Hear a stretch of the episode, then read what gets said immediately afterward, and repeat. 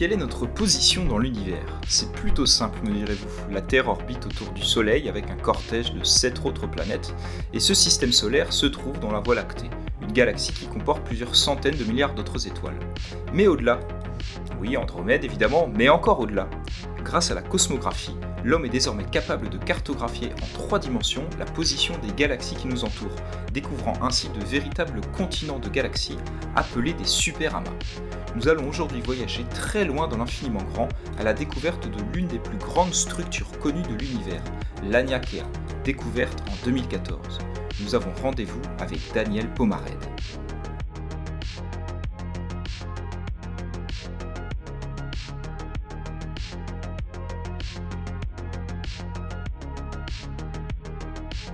Daniel Pomared, bonjour. Bonjour. Alors vous êtes astrophysicien, chercheur au CEA, le commissariat à l'énergie atomique et aux énergies alternatives, à l'université Paris-Saclay. C'est un plaisir de vous avoir avec nous pour ce deuxième épisode des Rendez-vous dans la Lune. Merci d'avoir répondu à mon invitation.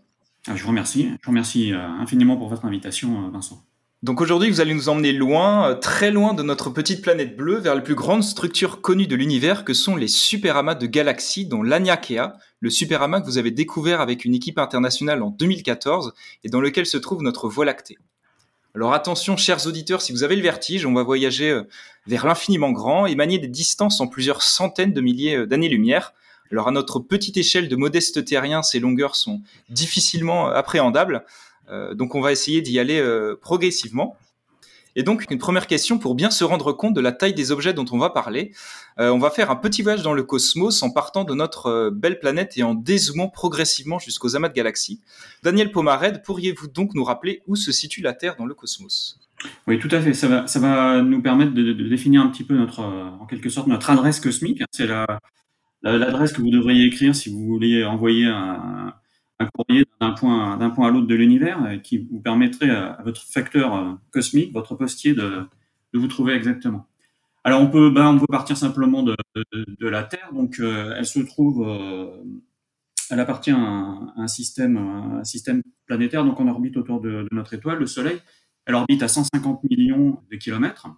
Cette étoile, le Soleil, euh, se trouve lui-même dans une région d'une grande galaxie spirale, la Voie lactée, qui est composée de, centaines de milliards d'étoiles et qui a un diamètre d'environ 100 000 années-lumière.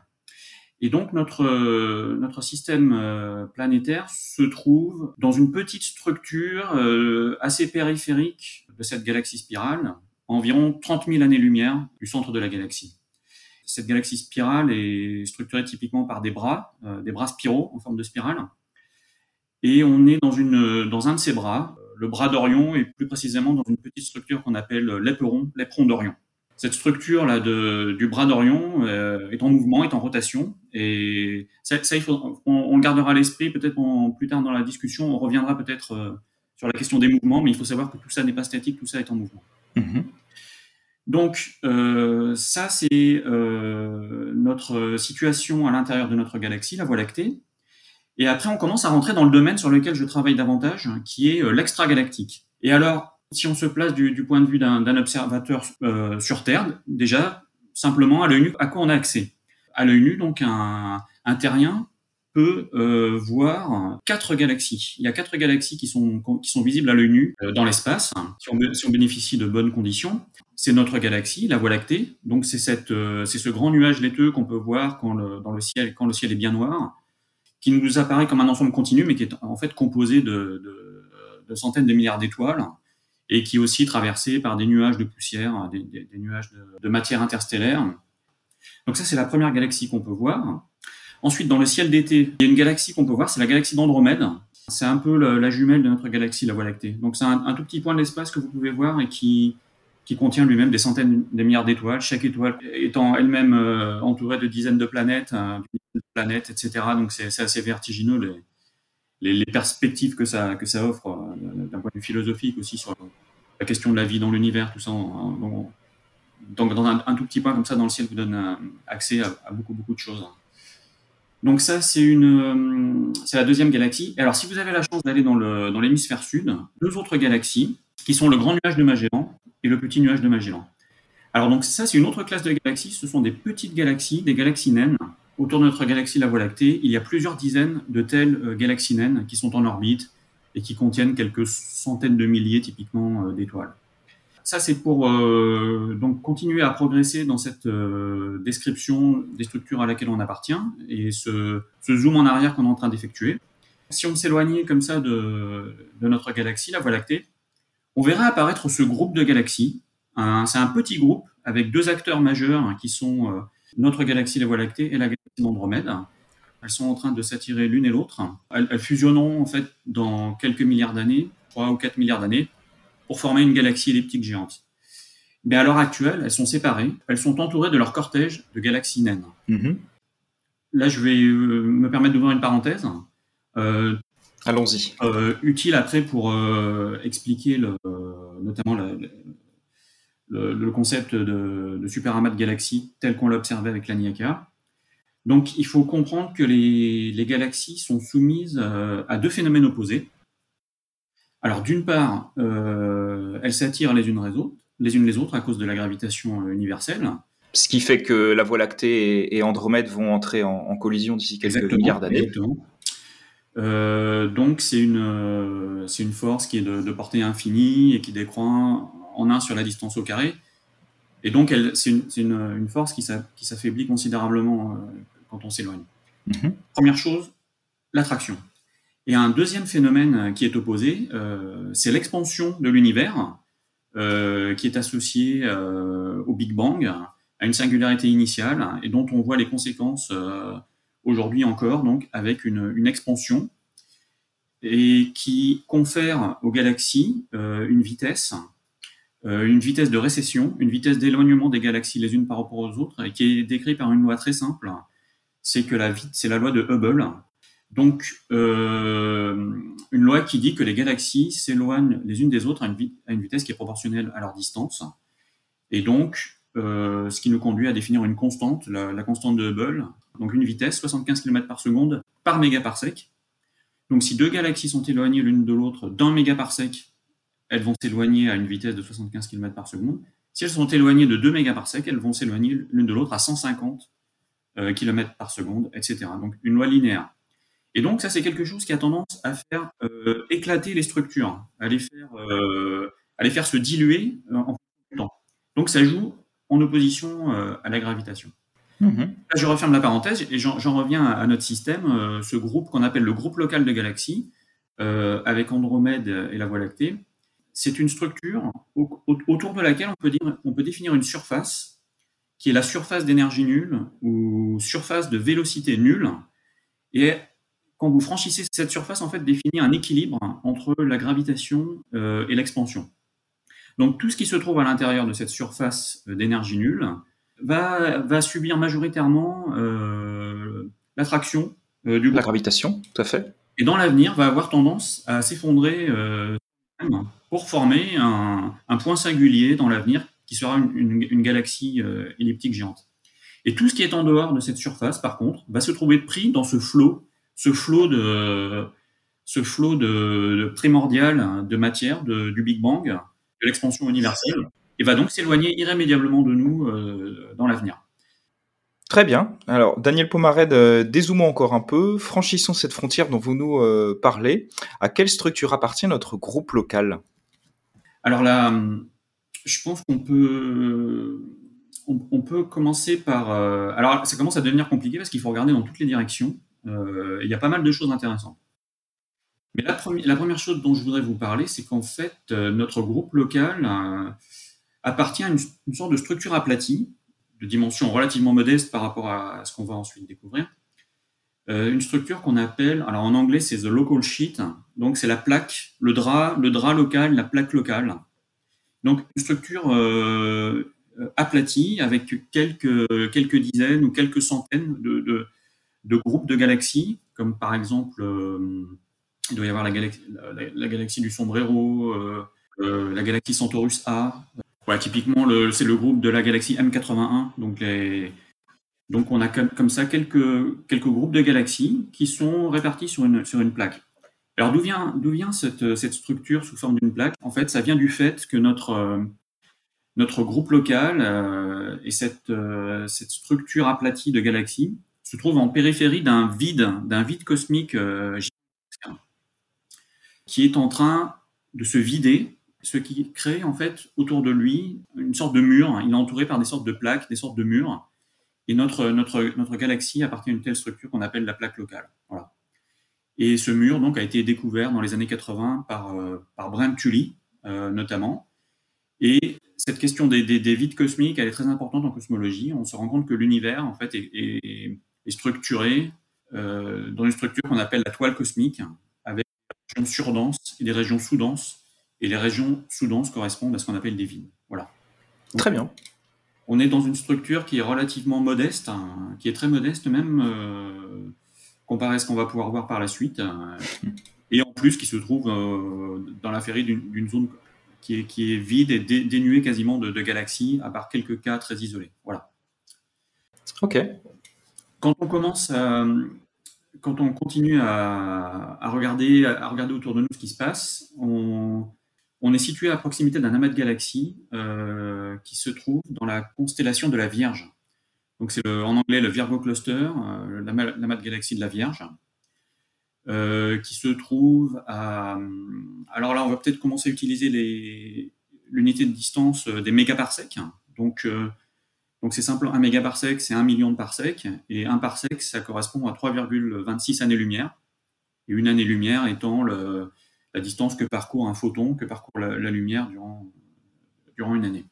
C'est à peu près 300 000 euh, km euh, secondes année-lumière, c'est ça? Seconde, mmh. voilà. voilà. Donc, vous, si vous prenez le, nombre de secondes qu'il y a dans une année, donc 365 jours multiplié par 24 heures, multiplié par 60 euh, minutes, multiplié par 60 secondes, vous multipliez ce grand nombre de secondes par 300 000 km, vous trouverez donc le, 300 000 km par seconde, et donc vous trouverez la correspondance entre le, une année-lumière et, le nombre de kilomètres. Et donc, les, distances étant tellement euh, vertigineuses, on, a besoin à un moment de s'affranchir des, unités du mmh. système international, les mètres et les kilomètres, utiliser les, unités astronomiques, euh, les années-lumière, les parsecs, les mégaparsecs, et on, finira sûrement dans les gigaparsecs, les années-lumière. Ce, cet amas de galaxies, il se trouve situé à, à 16 mégaparsecs, et euh, il est constitué d'environ euh, un millier de, galaxies qui orbitent euh, les unes autour des autres. Il constitue un ensemble gravitationnellement lié à l'intérieur duquel ces galaxies ont été capturées. donc, et qui constitue un attracteur pour nous. En fait, on est dans sa, sphère d'influence. Il nous attire, mais cependant, il nous attire moins que, que ce que euh, l'expansion universelle nous éloigne de lui. On, est lié à lui, on est associé à cette, euh, structure euh, très massive, sans pour autant qu'on soit capturé dans l'avenir par, par voilà. C'est-à-dire que l'expansion de l'univers va prendre le pas sur la, sur la gravitation. exactement. Donc il y a autour de cet amas de galaxies de la Vierge, on peut également définir une surface d'énergie nulle ou surface de vélocité nulle. Donc elle, est gigantesque, mais elle est, euh, pas assez étendue pour nous atteindre, pour nous capturer. Et donc euh, on a un destin en fait qui, on a ces deux structures ont des destins séparés. Elles s'éloigneront euh, dans l'avenir. Pour vous situer les choses, donc elles se trouvent à ce qu'on appelle un. Donc on n'a pas encore évoqué la, notion de redshift, la notion de, décalage vers le rouge. Donc, à cause de, l'expansion euh, de l'univers, à cause de la loi de Hubble, les galaxies s'éloignent les unes des autres euh, à une vitesse proportionnelle à leur distance. Ça a pour conséquence un phénomène sur la longueur d'onde de la lumière qui est, émise par les étoiles qui se trouvent euh, dans ces galaxies. Donc la lumière est en fait subit un, décalage. les longueurs d'onde sont modifiées en fait en fonction de ce que les, objets émetteurs s'éloignent ou s'approchent de nous. Et là, en, en l'occurrence, ils s'éloignent de nous, les galaxies s'éloignent de nous la, couleur associée à, la longueur d'onde euh, des photons est décalée vers le rouge. Ce qui n'est pas forcément le cas pour toutes les galaxies, puisque Andromède, euh, elle, la gravitation la emporte, donc elle, s'approche de nous, et donc elle, c'est le contraire, la lumière est décalée vers le bleu, elle est blue, elle est blue shiftée, tandis que la, vaste majorité, l'immense majorité des galaxies euh, est redshiftée.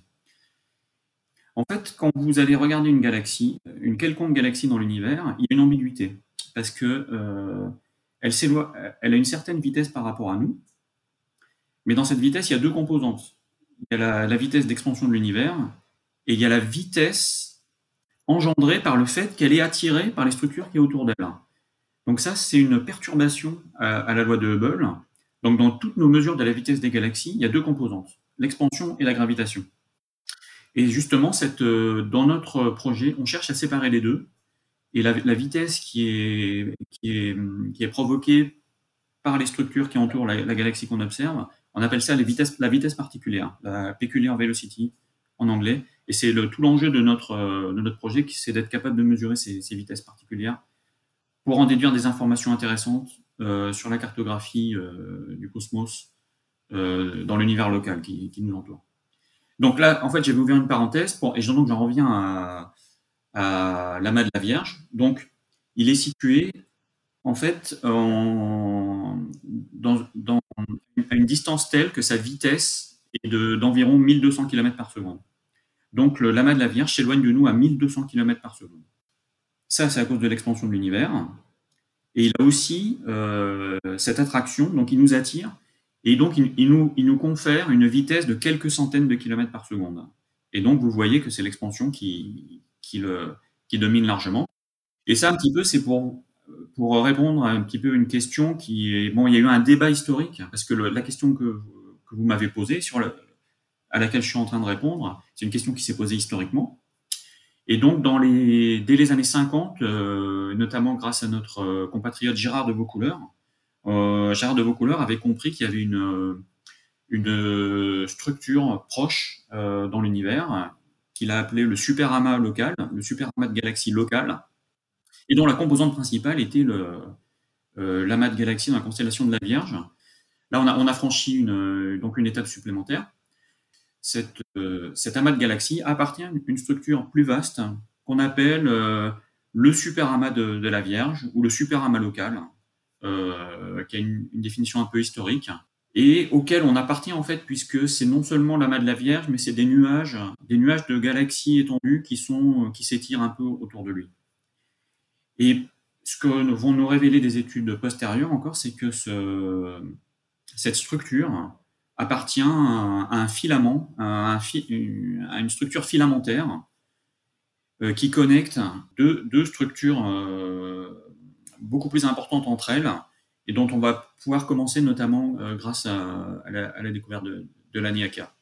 Donc, ça, c'est vraiment notre, adresse cosmique, mais on va voir qu'elle va encore s'enrichir par, la suite. Très bien, bah ça fait une, excellente transition, euh, Daniel. On peut revenir maintenant sur la découverte de l'Aniakea. Donc c'était en, en 2014, une découverte qui a fait à l'époque la une du magazine Nature. Euh, donc l'Aniakea, c'est l'une des plus grandes structures cosmiques euh, identifiées. C'est celle dans laquelle nous vivons. Donc nous sommes euh, quelque part tous euh, l'Aniakea. les recherches qui ont mené à cette découverte ont démarré, je crois, en 2006 avec un programme qui s'appelle Cosmic Flows. En quoi est-ce qu'il consiste ce programme? Alors ce programme, déjà quel, était, quel est l'objectif de ce programme? L'objectif de ce programme, c'est d'utiliser les vitesses particulières des galaxies. En fait, ce sont des, les perturbations par rapport à la loi de Hubble selon laquelle les galaxies s'éloignent les unes des autres euh, à une vitesse qui est proportionnelle à leur distance. Ça, c'est lié au Big Bang, c'est dû, à l'expansion de l'univers. Et donc, les galaxies sont euh, sujettes à l'attraction euh, de toutes les structures qui les entourent. Et donc, ça, ça va donner lieu à, une, un vecteur vitesse supplémentaire qu'on appelle une vitesse particulière. Donc ça, c'est un vecteur vitesse qui peut être orienté en, trois dimensions dans toutes les directions de l'espace. Donc, cette question des, vitesses particulières des, galaxies, euh, elle est très ancienne en fait. Et euh, euh, dès que Hubble a observé sa loi d'expansion universelle, quand il a observé qu'en fait, en fait, on peut dire quand il a découvert l'univers, il a découvert que l'univers était composé de galaxies isolées les unes des autres, avec cette loi d'expansion euh, de récession des galaxies les unes par rapport aux autres. On est, on est là à la fin des années 20 à peu près, si je dis pas de bêtises. Et euh, avant cette époque, en fait, on pensait que ce qu'on appelle aujourd'hui les galaxies, comme par exemple Andromède, étaient de simples nébuleuses situées à, à, l'intérieur de notre galaxie, la Voie lactée. C'est-à-dire que l'univers tout entier se composait de la, Voie lactée. Et c'est pour ça que vous dites quand on découvre l'univers, puisqu'on découvre qu'en fait, il y a il y a pas uniquement notre galaxie, mais également d'autres galaxies autour. Et c'est vrai qu'à cette époque-là, on a complètement étendu, on va dire, le, la, la, définition de ce qu'était de ce qu'était l'univers. Exactement, c'est tout à fait ça. Et donc, on est donc, bien sûr, c'était des, mesures de vitesse avec des grosses, euh, avec d'importantes euh, erreurs de mesurement, mais on, avait une sorte, une impression d'homogénéité, d'isotropie euh, qui était très satisfaisante. On voyait le, on ne pouvait pas à l'époque voir s'il y avait des déviations par rapport à cette loi de, Hubble. Donc quand les, années ont passé, il y a les, successeurs de Hubble comme Alan Sandage avec les télescopes du Mont Palomar travailler sur le, avoir plus de mesures, des mesures plus précises. Un moment, il a fallu que des, chercheurs se posent la question de savoir s'il il, il allait y avoir des déviations par, rapport à cette loi de Hubble. Ça, ça nous ramène aussi à Einstein et au, principe cosmologique, euh, suivant laquelle l'univers devrait être euh, uniforme. Et donc, euh, si ce n'était pas le cas, euh, on pourrait penser qu'il il pourrait y avoir des, régions de l'univers où, il y aurait plus de matière, donc des surdensités, d'autres, par opposition, donc en conséquence, d'autres, par symétrie, en fait, d'autres régions où il y aurait moins de matière, donc des sous-densités, des vides. Et ça, donc, on, voit commencer à poindre euh, euh, ce désir chez, certains membres de la communauté d'aller essayer de mettre en, de les rechercher ces, inhomogénéités, ces surdensités, ces sous-densités, ces structures. Donc, par exemple, j'ai cité plus tôt Gérard de Vaucouleurs, qui a mis en évidence l'existence d'une structure, euh, euh, de cette structure du, du superamas du local. C'est lui qui a commencé à avoir les dans la distribution des galaxies.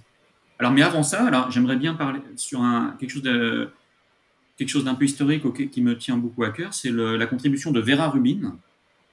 En fait, Vera Rubin, donc vous la connaissez peut-être, c'est elle qui a établi définitivement euh, euh, l'existence de matière noire à l'intérieur des galaxies euh, en étudiant les courbes de rotation des galaxies. Alors ça, c'est un autre sujet, ça, concerne euh, quelque chose qui se passe à l'intérieur des galaxies. Mais avant de faire ça, pendant sa thèse de master, elle s'est posé la, question de, rechercher des, des, déviations par rapport à la loi de Hubble. Et elle a, eu, elle a été la première à aller rechercher dans des catalogues de galaxies, à essayer de trouver des, des, indicateurs de la distance des galaxies pour en déduire des premières estimations de, vitesse particulière des galaxies. Et elle a été la, la, première à. Bon, alors c'est quelque chose qui a été. Euh, qui, qui, n'a pas été accepté par la communauté à l'époque, hein, c'était dans les années 50. Elle était elle-même très jeune, c'était son premier travail de, recherche. elle est une pionnière en fait dans, dans ce domaine euh, également. Après, elle a, fait sa, elle a fait sa thèse de doctorat avec Georges Gamow, où là, elle a travaillé sur la, question de l'homogénéité et de la, à plus grande échelle sur la, distribution des galaxies. Alors ensuite, avec Kent Ford, elle a continué sur, ce, sur cette question des vitesses particulières des galaxies. Elle a obtenu certains résultats, mais qui mis, que n'ont pas, également dans les années 60, 70, qui n'ont pas été acceptés par la, la, communauté. Et il faudra attendre les années 80 avec un groupe, un groupe de chercheurs, de sept chercheurs dont notamment des étudiants de, Vera Rubin, que la postérité a retenu sous le nom des sept samouraïs. Donc, ils ont fait dans une conférence, euh, à la première conférence sur les, courants cosmiques, les cosmic flows.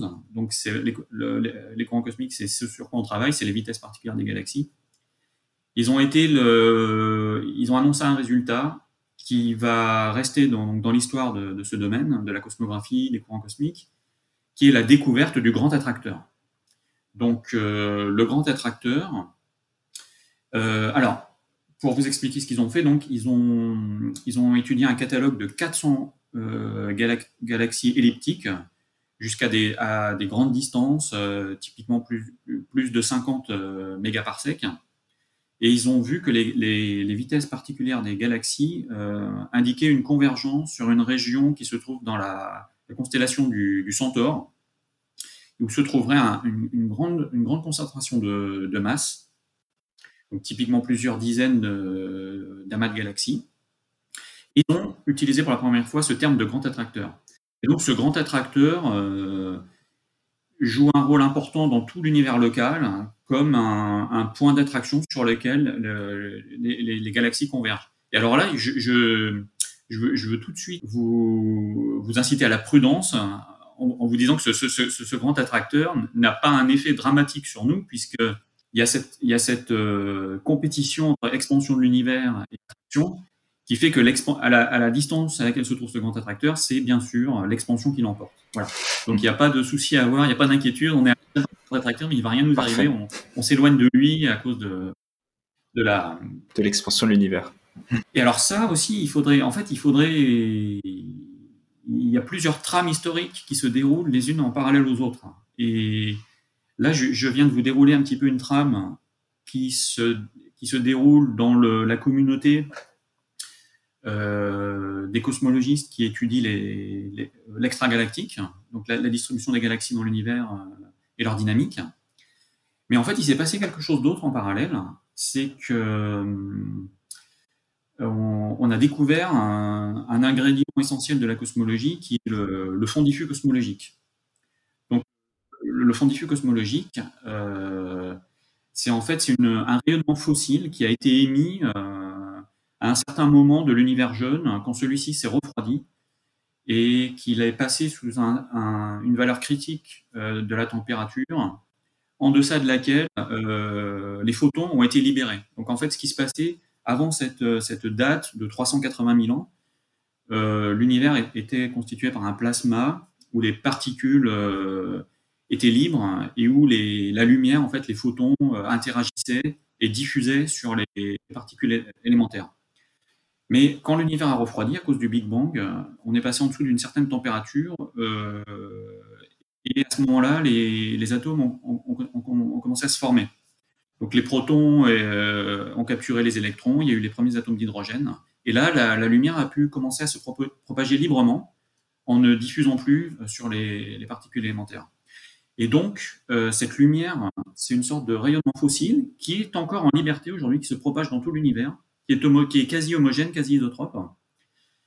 Et donc, à la fin des années 60, ce, rayonnement euh, a été observé. Il a été euh, quasiment en même temps observé et prédit par un, un, un groupe de cosmologistes à Princeton, avec euh, Dickey, euh, Peebles. Et il a été quasiment en même temps, il a été observé par euh, fortuitement par Penzias et Wilson, qui étudiaient le, les fonds qui pouvaient perturber les, les radiocommunications, donc à l'époque, dans, dans, les années 60. Il travaillait pour Bell, je crois, à l'époque. Exactement, Bell. pour la, la, la, Bell Company. Et alors, ce, ce, ce, fond, diffus euh, cosmologique a été euh, l'objet euh, d'études subséquentes, et en particulier, les gens se sont mis à la recherche d'un phénomène qu'on appelle le dipôle, donc, est-ce qu'on peut avoir une distribution dipolaire dans cette distribution de lumière qui pourrait révéler un mouvement, un, mouvement euh, absolu dans l'univers? Et donc, en effet, ces photons, euh, ces photons, en fonction de que vous vous dirigez vers eux, vous vous éloignez d'eux, on va retrouver ce phénomène d'effet Doppler, de redshift ou de blueshift. Mm-hmm.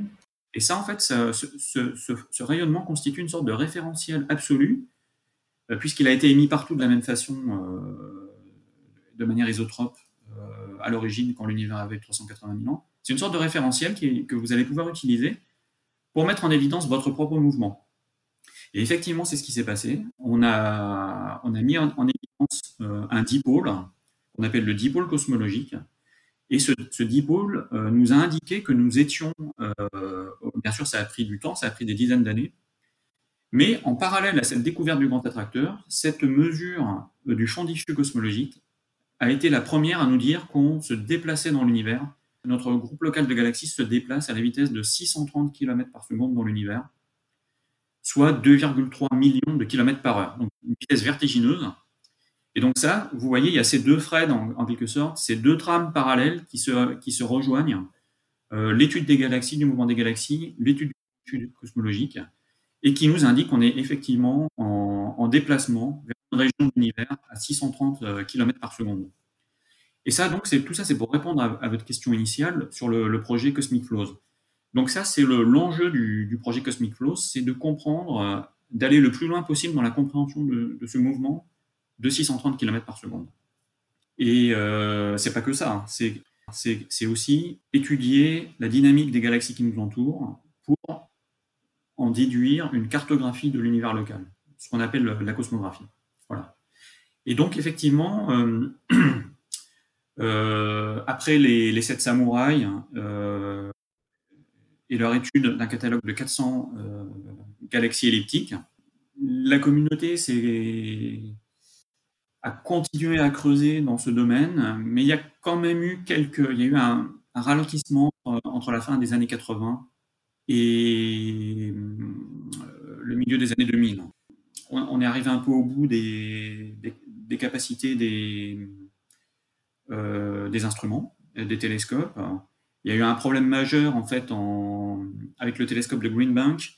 En fait, dans l'hémisphère nord, le, télescope le plus, performant euh, était historiquement le télescope de Green Bank, donc un, radiotélescope d'une centaine de mètres euh, de diamètre, qui malheureusement s'est effondré dans les années 90.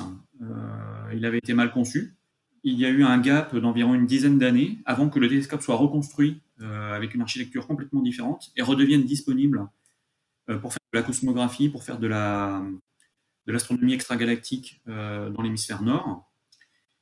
Et le domaine a stagné, a quelque peu stagné donc entre les années, la fin des années 80 et les années 90, le milieu des années 2000.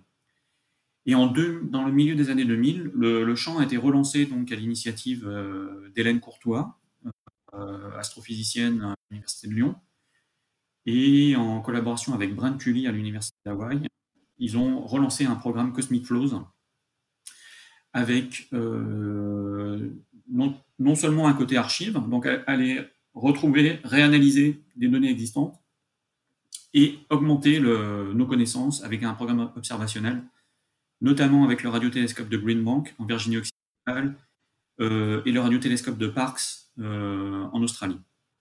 Alors ça, ça a conduit à un premier catalogue euh, de 1000, 1700 galaxies qui a été publié à la fin des années 2000, donc le catalogue Cosmic Flows, One. donc c'est l'époque à, laquelle j'ai rejoint ce, cette collaboration et j'ai participé à la cartographie déduite des données du catalogue Cosmic Flows One, on, s'est rendu compte qu'on pouvait cartographier l'univers local jusqu'à environ jusqu'à la zone du grand attracteur, euh, mais guère au-delà. Ouais, très bien. On passe de, 400 en gros euh, galaxies, on passe à quasiment 1000, 1000 euh, galaxies, principalement avec des télescopes du type de celui de, de, Green Bank.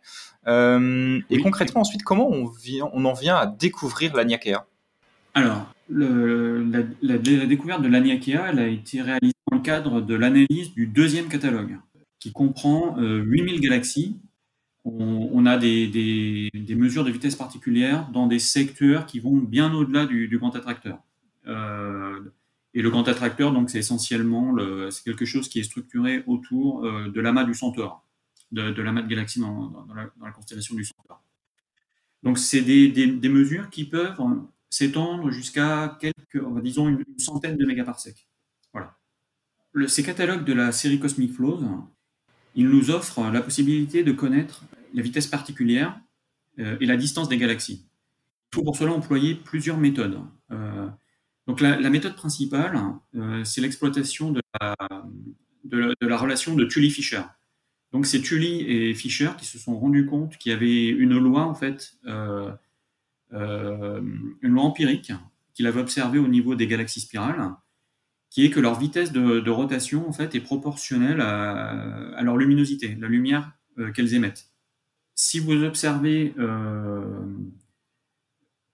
les galaxies spirales avec deux télescopes complètement différents, donc un radiotélescope, le radiotélescope va vous permettre de mesurer sa vitesse de rotation, et un télescope qui fonctionne dans le visible permettra de mesurer sa luminosité. Euh, en fait, ça vous permettra de, mesurer la lumière qu'elle émet. Alors, si, vous mesurez sa vitesse de rotation, la loi de Tully-Fisher euh, va vous indiquer quelle lumière elle doit émettre. Et en comparant euh, la lumière qu'elle doit émettre et la lumière qu'elle émet vraiment, que vous mesurez, ça va vous permettre de connaître sa distance. Si vous connaissez sa distance, vous pouvez en déduire euh, sa vitesse de, récession dans le cadre du Big Bang, dans le cadre de l'expansion universelle. Et si vous, il s'il y a une différence entre sa vitesse mesurée et la vitesse attendue à cause de la loi de Hubble, vous allez avoir accès, cette différence va vous, vous donner accès à, sa vitesse particulière, donc à la perturbation par rapport à la loi de Hubble. Donc c'est comme ça qu'on a besoin, on connaît en même temps la vitesse et la distance.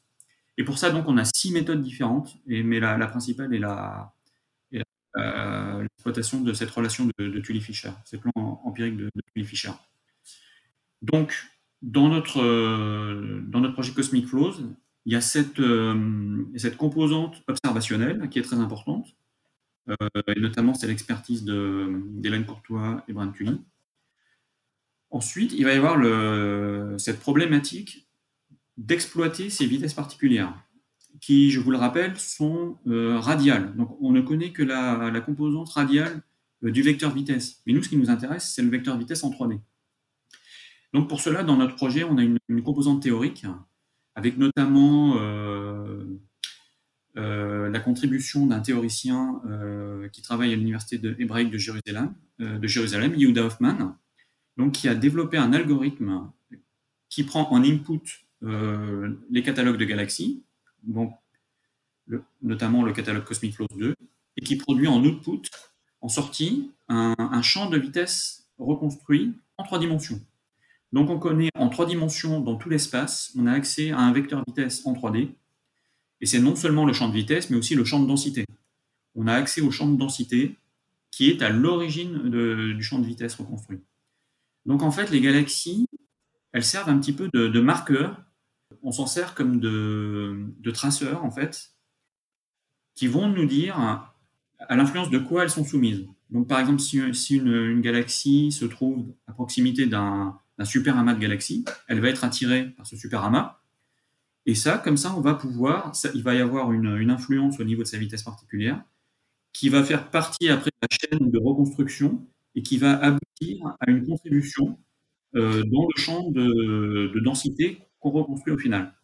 Euh, j'interviens dans, ce projet euh, grâce à mon expertise sur la cartographie en 3D euh, et avec l'exploitation d'une batterie de logiciels qui permet de, visualiser un, certain nombre de, quantités physiques, donc le champ de densité, le potentiel gravitationnel, le champ de vitesse, et des choses plus subtiles comme ce qu'on appelle le tenseur de cisaillement, euh, qui, nous permet de caractériser euh, les propriétés du, champ de vitesse. Et en analysant, toutes ces quantités, et ainsi, ainsi qu'en les comparant avec des choses plus basiques, comme la, distribution en 3D des galaxies, c'est ça, c'est dans ces, ça, ça, conduit à, créer des cartes en 3D, et c'est comme ça qu'on a vu apparaître pour la première fois dans ces cartes euh, cette structure de l'Aniaker. Alors, ce qui s'est passé, c'est qu'en fait, en, cartographiant le, champ de vitesse euh, à trois dimensions, on a vu apparaître pour la première fois euh, une région de l'univers euh, contenue, finie, avec une frontière bien, délimitée, à l'intérieur duquel le, champ de vitesse converge sur un attracteur unique. Et ça, pour vous décrire de quoi il s'agit, par exemple, pour faire une analogie, vous pouvez euh, vous représenter par exemple la carte des vents euh, ou bien la carte des courants, euh, la carte des courants par exemple sur les côtes, sur les côtes bretonnes par exemple, dans, telle ou telle région des, des golfs, vous avez des courants qui peuvent avoir des structures complexes. Et donc nous, on a, on a la même chose, mais en trois dimensions. au lieu que ça soit sur une carte à deux dimensions, on a la même chose en 3D. On, représente ce qui s'appelle des lignes de courant, donc qu'on peut euh, initier en n'importe quel point de l'univers, puisqu'on a, on a reconstruit un champ en 3D. Donc ces lignes de courant, vous pouvez les faire partir d'où vous voulez et regarder jusqu'où elles vont, en fait. Et elles se terminent en un endroit qu'on appelle un attracteur. Et dans nos cartes, on a donc vu apparaître une région de l'espace euh, en trois dimensions, une région euh, finie, bien délimitée, avec à l'intérieur une convergence sur un attracteur unique, et à l'extérieur, en delà de, cette frontière, une convergence vers d'autres attracteurs. Et en fait, euh, si vous regardez ce qui se passe à la frontière, vous avez un phénomène caractéristique qu'on appelle une divergence. Donc le, vecteur vitesse s'inverse euh, au passage de la frontière. Et donc ce qui se passe, c'est que nous, euh, notre, galaxie, notre groupe local de galaxies, se trouve à l'intérieur de ce volume qu'on a identifié, qui est immense, qui fait environ 160 mégaparsecs de diamètre. alors, il n'a pas la forme d'une sphère, hein, il a une forme complexe, mais on peut quand même lui donner un diamètre caractéristique. Donc 160 mégaparsecs, ça fait 500 millions d'années-lumière. Et on est situé, donc ça, ça répond encore à votre question initiale, votre première la première question que vous avez posée au début mhm. de notre discussion. C'est où est-ce qu'on se situe dans l'univers? Et donc, on, s'est rendu compte qu'on se situait dans un endroit complètement périphérique, complètement dénué d'intérêt, qui se trouve dans la, très très lointaine banlieue euh, du centre euh, de cette structure et euh, qui est caractérisée par la, présence du, grand attracteur. Donc c'est la région de l'univers local où, l'univers est le plus dense, où vous observez les, les, surdensités les plus importantes. Et ce qui se passe typiquement, c'est que cette surdensité, elle est entourée de vide. Et notamment, elle est entourée du vide, euh, le vide local que j'ai également décrit au début, qui est, qui est cette, euh, ce vide cosmique en périphérie duquel euh, nous sommes situés. C'est quelque chose qui était connu dès les années 80 et que là, on, on, recontextualisé aujourd'hui dans le cadre de cette découverte de, de l'année Daniel, vous parlez d'un diamètre de 500 millions d'années-lumière. Ça représente combien de galaxies à peu près, l'année au total? On parle d'une centaine de milliers de une centaine de milliers de galaxies, de grandes galaxies, de grandes galaxies spirales. Alors, ce que, alors quand, on a, quand on a vu sur nos écrans d'ordinateur, quand on a vu apparaître cette structure pour la première fois, euh, on s'est rendu compte aussi du potentiel qu'avait euh, ce qu'on avait sous nos yeux. En fait, ça, nous offrait une, une, une, nouvelle façon de définir ce qu'est un super amas de galaxies en cosmologie. Parce qu'en fait, alors, on a parlé plutôt dans notre discussion des groupes de galaxies, des amas de galaxies. Donc ça, ce sont des choses très bien définies. Euh, un amas de galaxies, par contre, eh ben, par exemple, c'est quelque chose de très bien défini mathématiquement. ça va faire ça va constituer une sorte de sphère. À l'intérieur, les, galaxies sont capturées et à l'intérieur de, laquelle les galaxies orbitent euh, autour d'un centre de gravité commun. Euh, donc c'est quelque chose qui est très bien défini mathématiquement dans les simulations. Mais alors, dès les années 50, et notamment grâce à, la contribution de notre compatriote, Gérard de Vaucouleurs, Gérard de Vaucouleurs a, invoqué l'existence de super amas de galaxies, des structures beaucoup plus grandes, mais dont au fil, dont du temps, on s'est rendu compte qu'il n'y avait pas moyen de la préciser mathématiquement et de donner une définition précise. Parce qu'on s'est rendu compte, par exemple, que le, le super local, euh, le super amas de la Vierge, qui avait mis en évidence Gérard de Vaucouleurs, en fait, il y avait un seul amas de galaxies dedans. Donc, c'est un amas de galaxies avec des sortes de dépendances, euh, des, nuages de galaxies. Euh, et quand on s'éloigne, on trouve des, choses très diffuses, comme le groupe de galaxies auquel on appartient. Mais plus tard, quand on a commencé à pouvoir observer de plus en plus loin, on a vu des choses plus intéressantes, comme par exemple euh, une chaîne, une chaîne d'amas de galaxies euh, dans la constellation euh, de Persée et dans la constellation des Poissons. Vous avez plusieurs, vous avez cinq ou six amas de galaxies qui forment une sorte, une sorte de collier. Vous imaginez un collier sur lequel on aurait des perles, et ça, ça, représente un petit peu la même chose. On a, on a six amas comme ça qui sont alignés, qui constituent ce qu'on a également appelé un super amas de galaxies à l'époque ou euh, d'autres dans une autre direction de l'espace. Si vous regardez derrière ce qu'il y a le, euh, l'amas de de la Vierge, vous allez arriver à une, région euh, qu'on a identifiée comme, comme étant un mur, le Grand Mur, qui a été découvert à la fin des années 80, et, dont une des composantes est l'amas de galaxies dans la constellation de la chevelure de Bérénice. Donc c'est en, anglais c'est beaucoup plus simple, c'est le coma cluster, c'est beaucoup plus simple à dire. Donc ça aussi, ça a indiqué une grande structure qu'on a pu appeler un super amas de galaxies. Euh, si vous regardez dans une autre direction, dans la direction opposée dans le sud, on a vu apparaître le mur du sud, donc qu'on pourrait appeler un, amas de galaxies. Le grand attracteur, vous pouvez aussi le considérer comme étant un superamas de galaxies.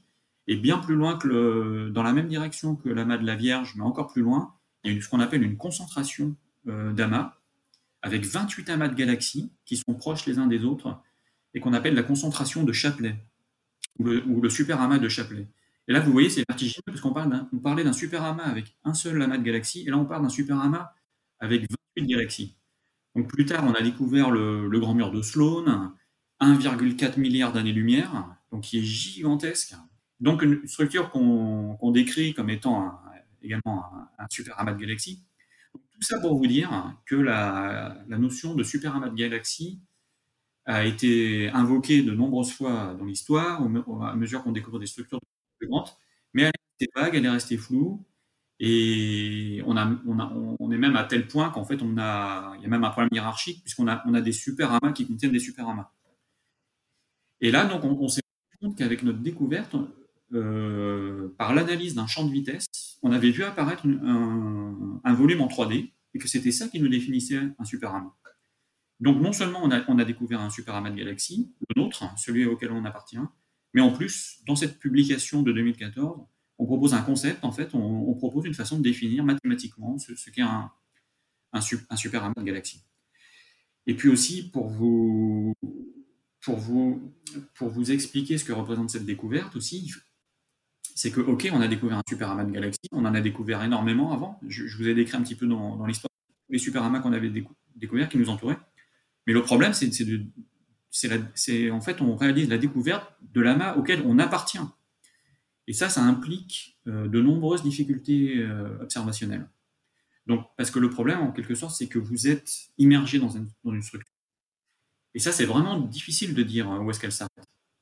Et avant qu'on dispose de ces catalogues de vitesse particulières, avant qu'on ait accès à cette dynamique des galaxies, euh, la communauté avait quelque chose de beaucoup plus basique avec laquelle travailler, qui était simplement la distribution en 3D des galaxies dans l'univers.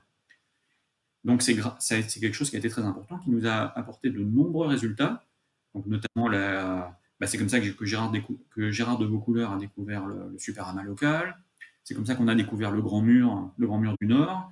Donc ça, c'est la découverte de Valérie Delaparent, de, de, John Ukra, de Margaret Geller, euh, donc à la fin des années 80. Vous avez les groupes qui ont découvert le, ce super amas de percé-poisson dont je vous ai parlé, euh, le super amas, le, mur du Sud, le, mur du sculpteur, la concentration de Chapelet, donc tout ça, c'est des, superstructures qui ont été découvertes dans la distribution des galaxies. Mais là, c'est très difficile de, quand vous regardez, les, galaxies étant soumises à, différents phénomènes comme l'expansion de l'univers, la gravitation, et ça, complique les choses, ça, rend difficile. Et le, fait aussi que, les télescopes ne peuvent regarder que dans une certaine région euh, du ciel, et non pas une, couverture complète du ciel, ça rendait difficile de, exprimer euh, la structure à laquelle on appartient nous-mêmes. De, pouvoir être capable, dans toutes les directions du ciel, d'être capable de, trouver une frontière. On est à l'intérieur ou à, l'intérieur de cette frontière et qu'il y a quelque chose derrière, une autre structure, comme par exemple Persée-Poisson, euh, le superamas de Persée-Poisson ou, le Grand Mur. Donc ça, c'est une, première difficulté. On est, on est immergé dans notre superamas euh, dans un super amas. donc, c'est difficile de dire où est le début, où est la fin, euh, dans toutes les directions du ciel. Après, il y a une autre difficulté majeure euh, dont je n'ai pas du tout parlé encore, qui est le fait que nous nous situons donc euh, à l'intérieur de la Voie lactée.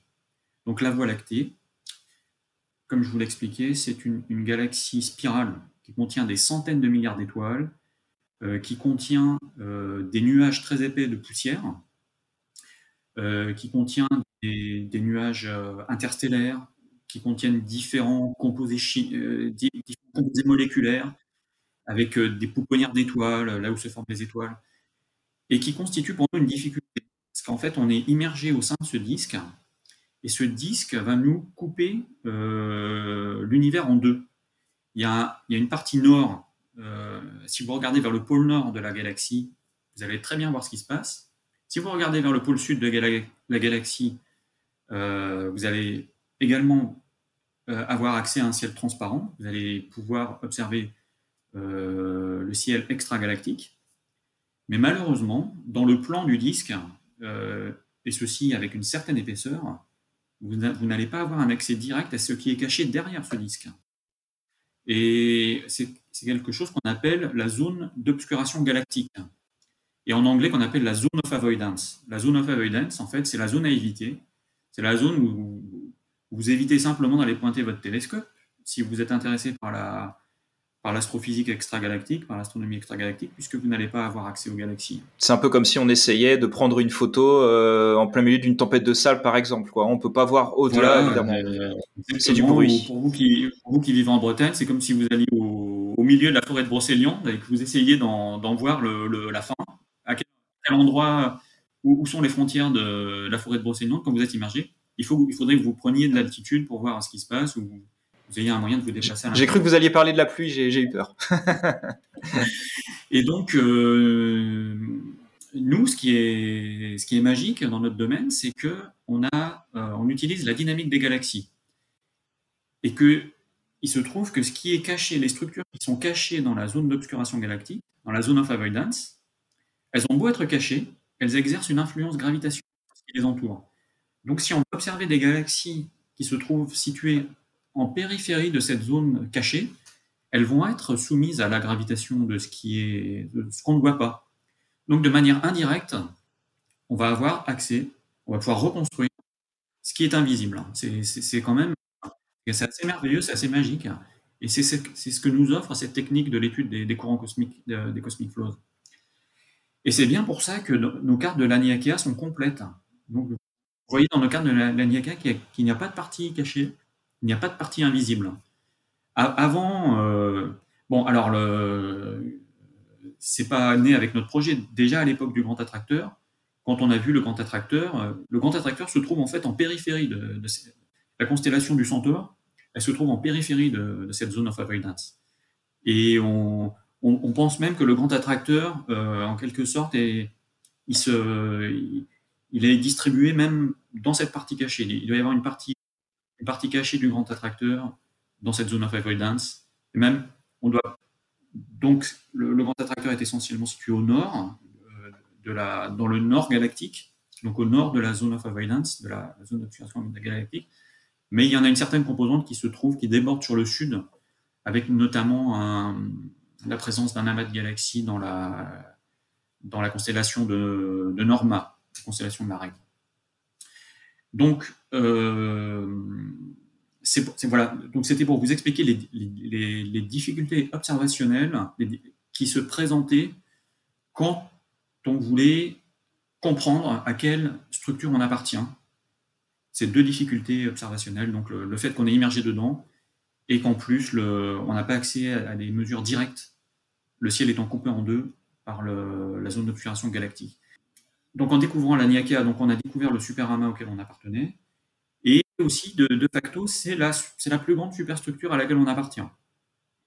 Euh, donc on a, souhaité lui donner un nom, euh, et notre, notre le, le, membre de la collaboration euh, le, qui, est, qui est professeur donc, à l'université d'Hawaï, euh, astronome à l'Institut d'astronomie d'Honolulu. Il a proposé qu'on lui donne un, nom euh, d'origine hawaïenne. Et ce qui faisait un certain sens, puisque, euh, alors, non seulement l'astronomie doit beaucoup à Hawaï, et au fait que les, on on la chance d'avoir un, observatoire sur la grande île d'Hawaï, à Mauna Kea, qui, offre une qualité du ciel, une des meilleures qu'on puisse trouver sur Terre, avec notamment la présence du télescope euh, Canada-France-Hawaï, euh, auquel mon institut euh, a contribué avec la construction de, sa caméra, Megacam. Mais aussi, on a voulu donner un nom d'origine hawaïenne pour rendre hommage à, la culture euh, polynésienne en général. non seulement hawaïenne, mais polynésienne et toutes les, tous les peuples qui, qui, qui, toutes, les, toutes les populations qui peuplent en fait le, Pacifique, puisque c'était des, c'était ce sont de grands navigateurs et de grands astronomes. Donc, ils connaissent le, grâce à leur connaissance du ciel, et grâce à leur connaissance de navigateurs, ils pouvaient réaliser des exploits comme euh, à l'intérieur d'un gigantesque triangle qui relie les îles d'Hawaï, euh, l'île de Pâques et la Nouvelle-Zélande, avec euh, les Samoa, les Fidji. C'était des, navigateurs qui étaient capables de faire des voyages de 3000 km et de tomber pile sur, sur les îles. Et donc, en utilisant les étoiles, comme nous, nous utilisons la lumière des, astres qui sont dans les galaxies qu'on étudie, et aussi en utilisant les courants. Parce qu'en fait, si vous étiez sur une, embarcation euh, perdue au milieu de l'océan, vous pouviez étudier les, courants. Donc si un, courant vous amène des, choses qui flottent euh, à la surface de l'océan, comme des brindilles ou des noix de coco, c'était un indicateur de la, présence, et ça pouvait non seulement vous indiquer que la présence d'une île, mais peut-être de sa direction aussi. Et finalement, ils, utilisent, utilisaient les courants océaniques comme nous, nous utilisons les, courants de galaxies, euh, les courants cosmiques. Et donc, il y a cette analogie qui, tout ça nous a poussé un petit peu à, vouloir proposer un nom hawaïen. Et le Brent Tully, donc, qui est professeur à l'Université d'Hawaï, a consulté un professeur de, de linguistique euh, de la, plus grande université euh, à, Honolulu, la King, Queen Kapiolani Community College. Et il a proposé ce nom de l'Aniakea, qui est la contraction de deux termes, l'Ani, qui veut dire ciel, les cieux, et de Akea qui veut dire euh, immense, même euh, immesurable.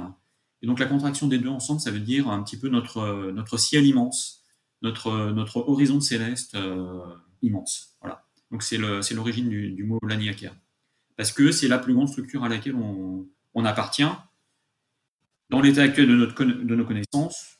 Un petit peu pour vous dire aussi dans les cartes, ce qu'on a vu apparaître, donc c'est cette frontière.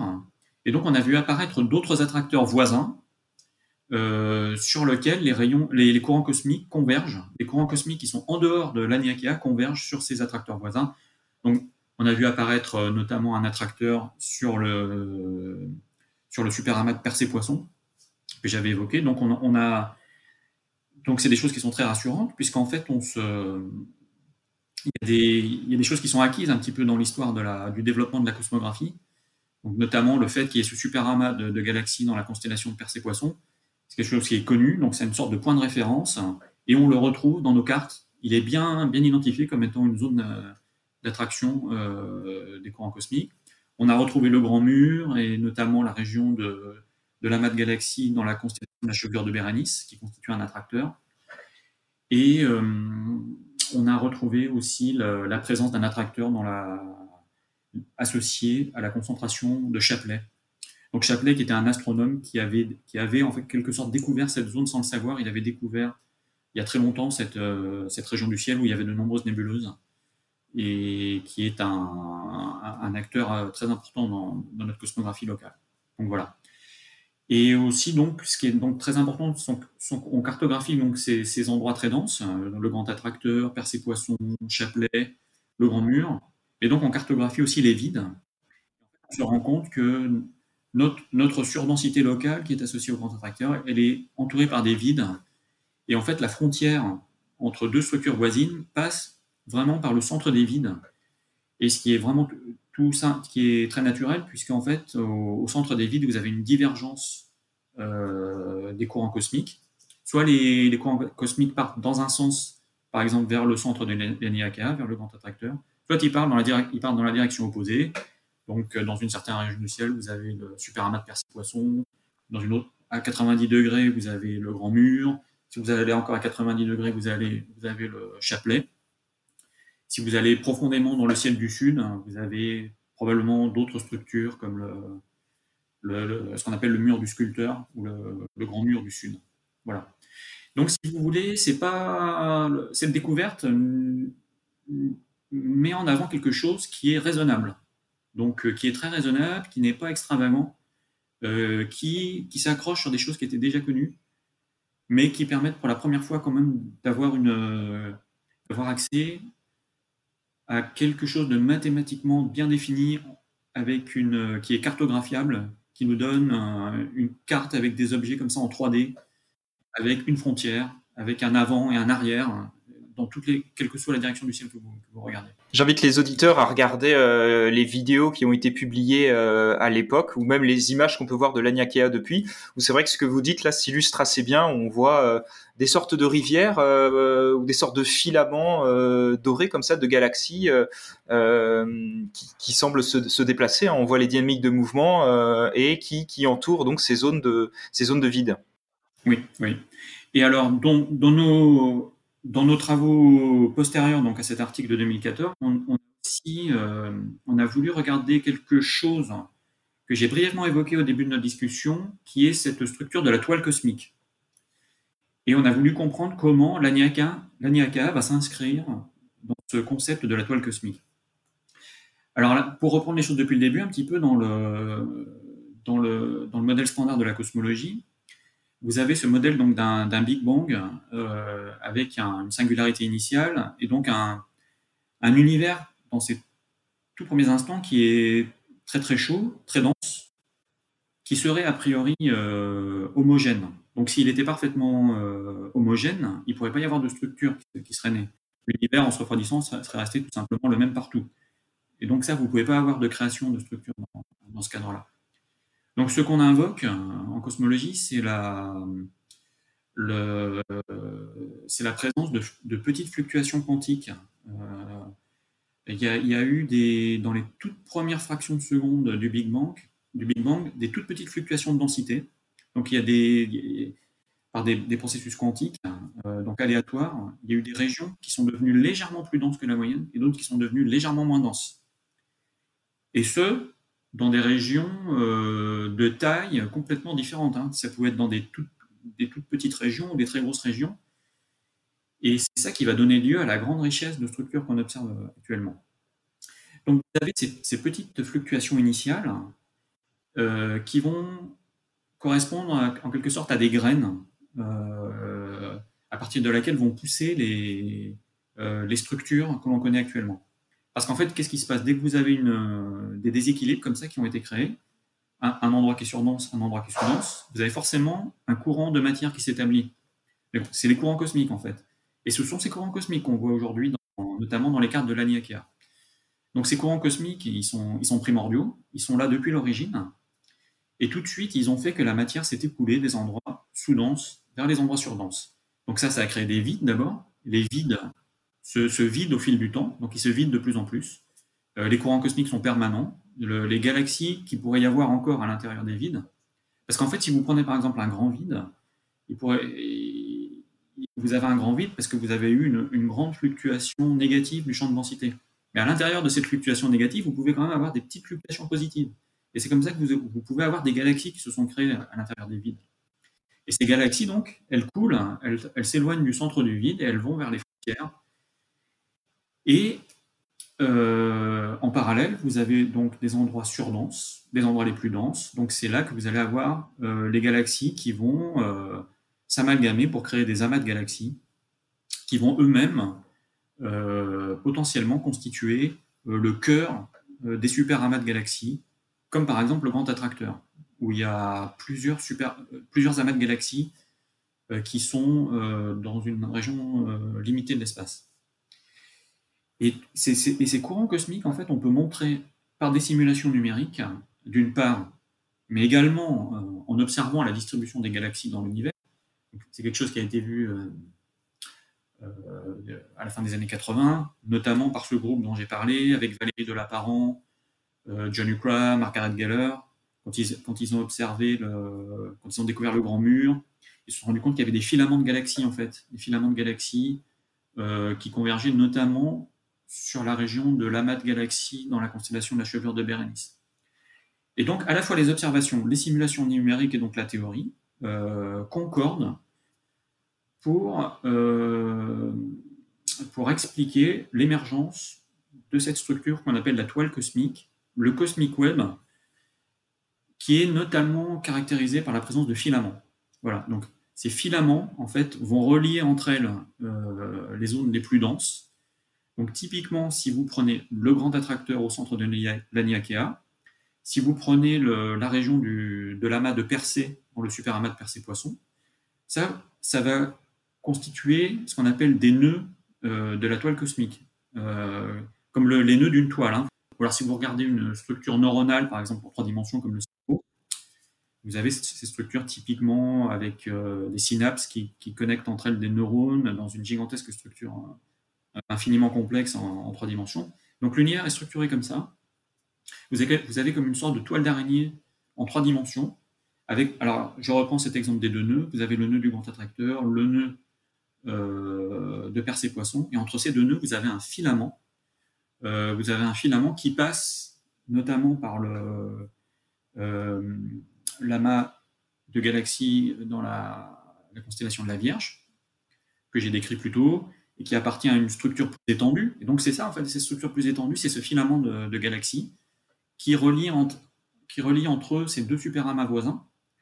Et alors, vous n'avez pas qu'un filament, en fait. Euh, nos, nos, études euh, postérieures à cet article de 2014 ont montré qu'on avait plusieurs filaments qui connectent. Vous avez notamment des filaments courbés, euh, un filament qu'on a découvert qui s'appelle l'arche, et qui passe euh, au-dessus euh, du vide local, le, vide que j'ai décrit comme un, élément essentiel de notre cosmographie, et en bordure duquel on, est situé. On a découvert un troisième filament aussi qui traverse euh, la zone d'obscuration galactique, puisque Persée-Poisson en fait, et, le grand attracteur sont situés des, deux côtés opposés, côté nord et côté sud de la zone d'obscuration galactique. Et donc, on a cette structure de la toile cosmique avec ces différents éléments qui sont les vides, les filaments, les nœuds. Et on a, on a aussi, euh, quand, quand, vous avez, quand, vous avez, deux grands vides à, peu près identiques en taille et en profondeur qui sont voisins, vous avez typiquement une structure qui va se former qui est un mur, qui est en, qui est en fait en quelque sorte un filament qui est aplati sur une direction. Et donc les murs, c'est quelque chose, c'est quelque chose de banal, c'est quelque chose qu'on observe un petit peu dans notre euh, cosmographie locale. Donc voilà, ça complète Là, vous avez un petit peu un, aperçu de notre adresse cosmique avec tous les éléments qu'on a pu comme ça, découvrir au fil du temps. Et maintenant, on est en train de cartographier un petit peu ce qui se trouve au-delà, euh, avec notamment l'analyse de la troisième génération du catalogue Cosmic Flows.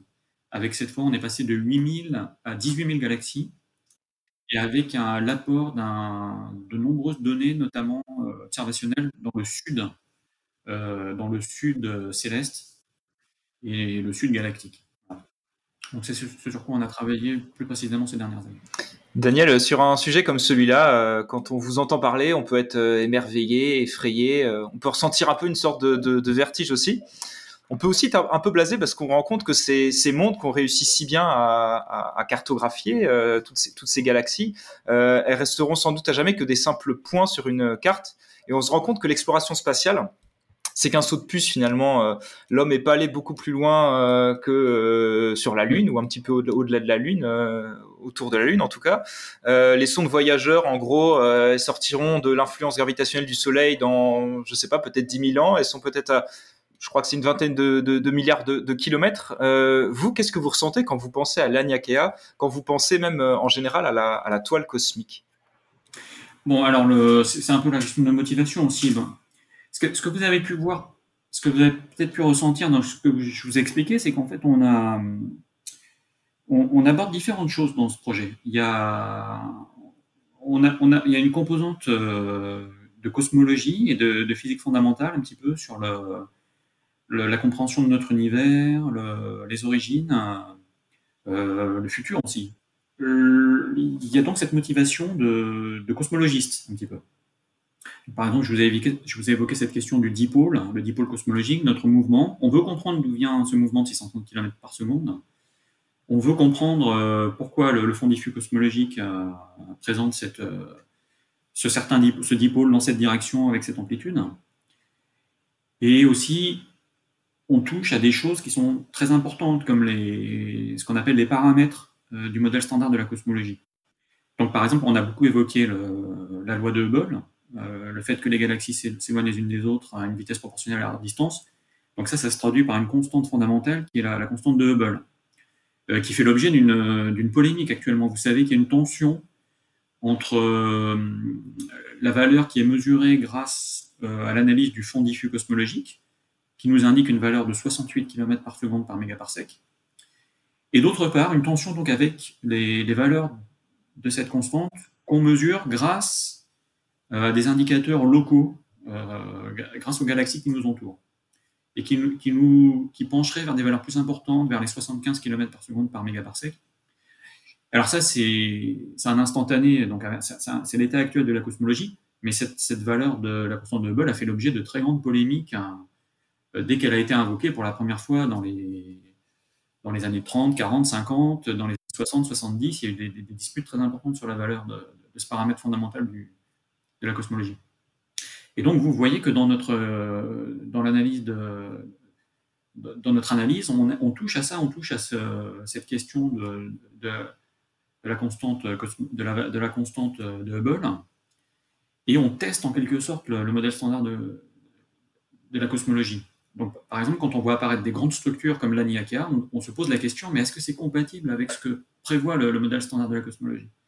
Donc, il y a toute une connexion comme ça avec la, la, la cosmologie dans tout ce qu'elle a de plus fondamental. Mais à côté de ça, il y a une autre motivation. On est en quelque sorte dans une. Euh, on est un petit peu les, les, les continuateurs d'une tradition de cartographe. Euh, et ça, moi, je trouve ça encore plus exaltant. donc, il y a cette. Euh, il, y a, il, y a ce, il, y a, ce, il y a ce désir primaire de, de, de, de cartographier l'univers qui nous entoure à toutes les échelles, que ce soit sur dans, notre, notre région, notre pays, notre continent, euh, sur la, sphère terrestre. On a, nos, nos, ancêtres ont toujours voulu cartographier euh, le cosmos. Euh, et c'est bien ça que ça veut dire la cosmographie, c'est la, la, cartographie du cosmos. Et on, au début de notre discussion, comme ça, on a pu faire le point sur l'état actuel de notre connaissance de la cosmographie. Et moi, moi c'est ça qui me, qui me, donne le vertige, c'est d'être dans cette, euh, cette tradition historique de la cartographie et de l'étendre de, de, plus en plus loin. Voyageurs, la, la, la -hmm. question hein, la limite du système solaire, mm -hmm. c'est une question, il y a plusieurs façons de la définir, avec l'influence de notre étoile, euh, des vents stellaires, ou bien l'influence gravitationnelle. Donc on se pose des tas de questions comme ça.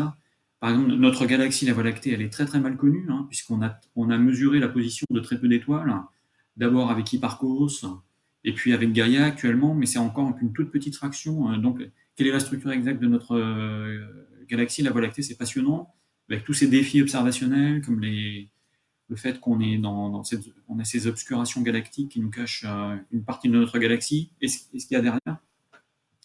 Donc, on, moi, c'est ça, qui me motive beaucoup, c'est d'être dans ce, projet de, cartographie. Et, bien sûr, c'est un, projet qui est infini, qui n'a pas de limite. Hein.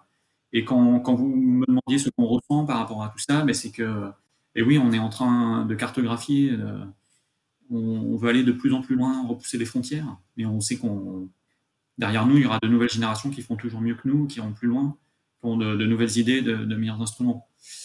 Et après, par rapport à l'immensité de ce que représentent ces choses, euh, je pense que c'est vraiment. C'est difficile, effectivement. On, a ce problème de la finitude de la, vitesse de la lumière. On sait qu'on n'arrivera jamais là-bas. Euh, on n'ira jamais plus loin que, que Mars, où on pourra envoyer des sondes se poser sur, euh, sur Europe, euh, sur Ganymède, pourquoi pas. Et donc, on, ce sont des choses qui nous sont inaccessibles. C'est vrai que c'est vertigineux, mais, mais elles sont là, on a envie de les, les cartographier. Vous êtes sans doute au courant, mais l'Aniaker a inspiré beaucoup de, de, de, noms de groupes, euh, de titres de chansons, euh, de poèmes, euh, qui ont fait un objet euh, poétique? Eh oui, euh, bon, c'est pas à moi de poser la question, hein, c'est peut-être à des observateurs extérieurs, mais effectivement, ça, on se rend compte que la, cosmologie en général et, plus particulièrement euh, ce domaine de la cosmographie, ça, ça, les gens. Oui. On a eu des, surprises d'ailleurs, puisque alors dans notre équipe, on est tous, euh, motivés par la, question de la communication avec le public. Donc on fait tous les dès qu'on a des, propositions, on est à fond pour les pour rencontrer, pour en parler aux gens, pour euh, faire des publications pour le grand public, pour euh, faire des conférences.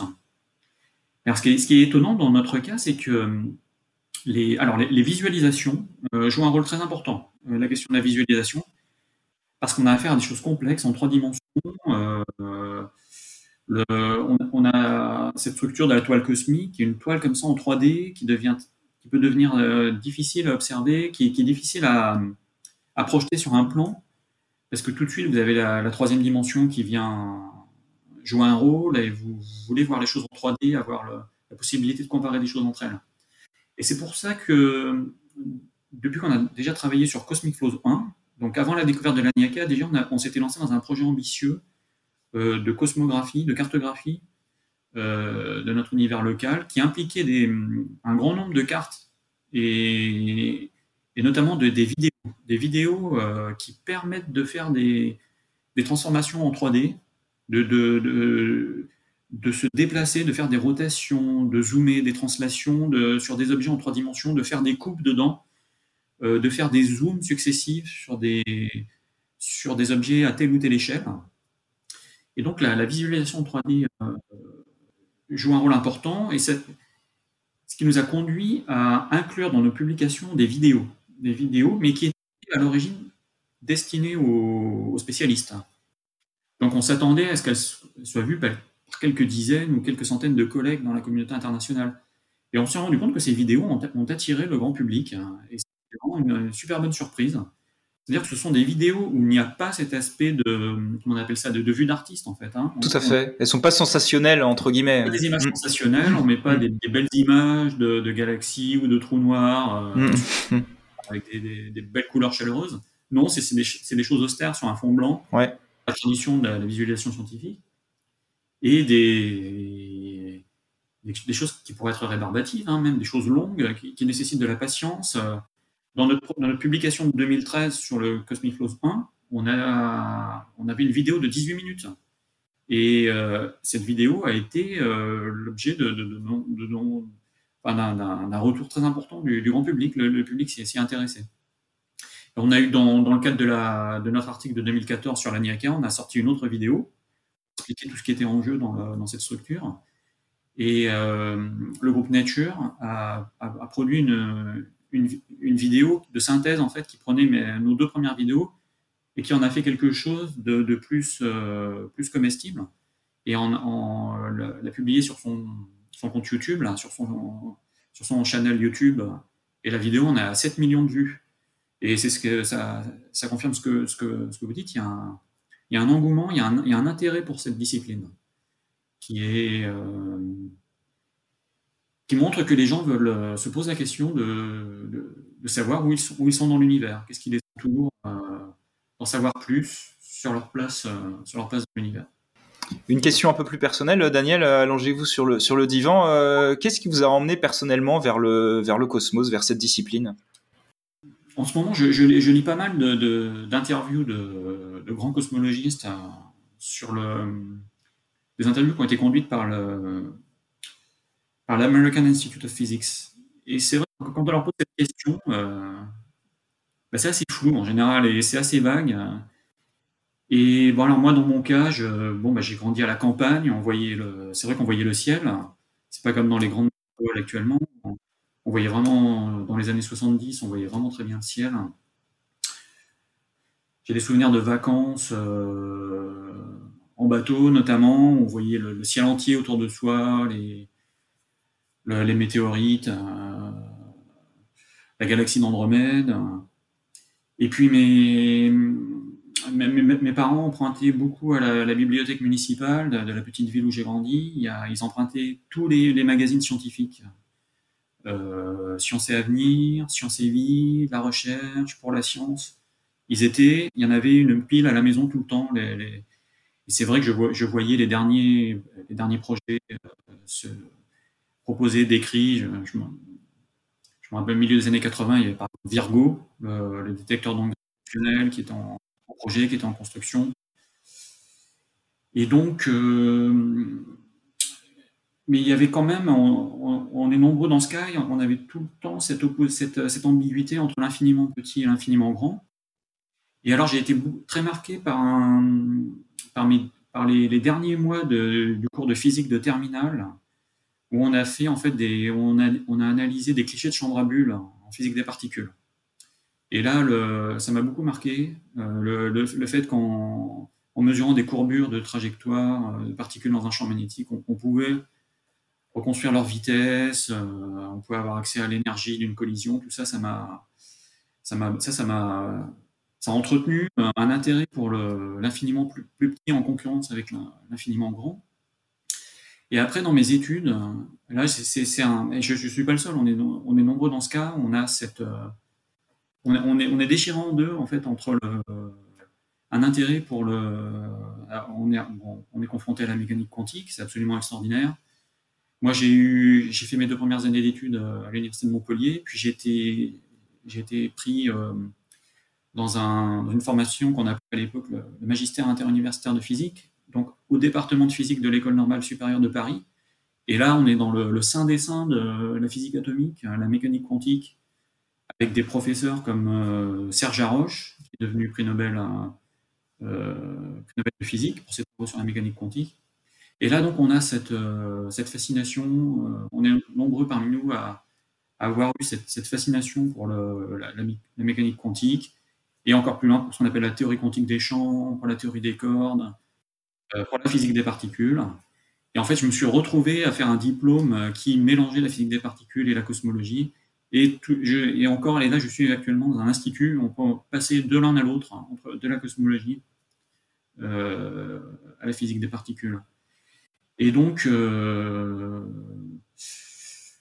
euh, tout, c'est un intérêt pour les deux et les deux choses se, retrouvent. Donc, par, exemple, j'ai fait ma thèse sur la, question de l'antimatière euh, en cosmologie, l'antimatière dans l'univers, en recherchant de l'antimatière euh, d'origine cosmologique dans les rayons cosmiques. Les rayons cosmiques, ce sont ces particules qui tombent en permanence sur l'atmosphère et qu'on étudie par des méthodes de physique des particules. Et donc, il y a cette, cette, double, cette double connaissance qui est nécessaire entre la cosmologie et la, physique des particules. Et là, je me rends compte que j'ai pas du tout répondu à votre question sur cette observation que vous avez fait qu'il y a beaucoup, beaucoup d'artistes. Et là, euh, effectivement, je confirme, il y a énormément d'artistes dans différentes disciplines qui se sont, qui se sont emparés euh, de ce sujet. Alors, vous citez des musiciens. Alors, c'est vrai qu'il y a un, je crois qu'il y a un site qui s'appelle Bandcamp. Oui, tout à fait. Ah, et si vous tapez Lani Akia, c'est, vous envoyez, vous envoyez pas la fin. Il y a à partir de 2014, il y a plein, plein, plein de groupes qui se sont appelés l'Aniakia. Mais il n'y a pas que de la musique pop ou. Du jazz aussi, non? Il y a vraiment dans tous les styles. Hein, Et même, on, trouve des grands compositeurs classiques qui se sont mhm. intéressés à cette notion. Mhm. Des peintres, des sculpteurs, et euh, dans, différents types euh, de disciplines de l'art, les, gens s'y sont intéressés, s'y intéressent encore s'intéresse encore aujourd'hui. On, répond quasiment, enfin fréquemment, on répond à des artistes. Là, par exemple, il y a un artiste qui il, voudrait représenter euh, les structures de l'aniaka sur des plaques de verre, sur un sandwich. Ah, d'accord, intéressant. Une, grande structure comme ça, typiquement 2 mètres de haut, avec, je sais pas, 50, 50 cm ou 1 mètre de profondeur, avec mhm. plusieurs dizaines de plaques de verre sur lesquelles il va peindre euh, l'aniaka. On aura une sorte de rendu en 3D, un rendu. Euh, Excellent rendu artistique en 3D, donc il travaille sur ce, genre de choses. Ok. On va retourner doucement sur Terre, euh, Daniel Pomared, et revenir à notre euh, quotidien. Est-ce que pour terminer, vous auriez un conseil culturel euh, à partager avec, avec nos auditeurs? Eh Ben, écoutez, bon, je peux, moi sur le, bah, quelque chose qui n'a rien à voir. moi, je peux, ce qui m'intéresse actuellement, je suis en train de lire quelque, quelque chose, de, une œuvre vraiment qui est gigantesque, qui est la comédie humaine de Balzac, et, qui est une sorte de cosmographie ah du 19e siècle. Et j'en suis, à, j'en suis à la fin. Là. Je lis le, dernier volume de, dans la collection de la Pléiade. Donc moi, c'est pour vous dire quand quelque chose qui n'a rien à voir avec mon travail, c'est ce, sur quoi c'est la littérature sur laquelle je m'intéresse. Et sinon, donc, pour faire le lien avec euh, l'Ani Akea, je vous suggérerais les, compositions, les œuvres euh, de la compositrice française Camille Pépin, donc Camille Pépin, euh, qui a écrit de nombreuses œuvres pour différents types de formations. Hein, ça va du piano solo euh, aux ensembles euh, orchestraux. Et donc récemment, elle a écrit une pièce symphonique merveilleuse de 10 minutes qui s'intitule Laniakea et qui est alors bon. j'ai l'impression que vous-même, Vincent, vous êtes un, amateur de science-fiction. probablement des, films classiques comme Star Wars qui, qui, dont le, succès est aussi construit sur la musique hein, de, John, Williams. Oui, tout à fait. Voilà. Et si vous écoutez ce, morceau, cette pièce symphonique de, Camille Pépin, c'est vous, allez voyager dans, le cosmos. Ah, c'est noté. c'est noté. Camille Pépin, vous, vous pouvez aller, vous, trouverez des références à Camille Pépin, notamment sur le France Musique. D'accord. Très bien. Des enregistrements, il y a sur YouTube, il y a, il y a un orchestre national de Lyon, il doit y avoir l'orchestre de, Montpellier qui, qui, proposait, qui proposait des enregistrements live de, cette pièce symphonique. Voilà. Très bien, très bien Daniel, nous arrivons à la fin de ce deuxième rendez-vous dans la Lune. Euh, merci infiniment d'avoir été présent avec nous et de nous avoir fait voyager euh, vraiment très loin. Euh, on va se quitter avec un magnifique morceau qui s'appelle Lacrimosa du compositeur polonais Zbigniew Preissner. Je suis désolé pour la prononciation. un morceau utilisé lors de la fameuse séquence cosmique du film Tree of Life de Terrence Malick. Merci à tous nos éditeurs et à très bientôt pour un nouveau rendez-vous dans la Lune. Je vous remercie Vincent.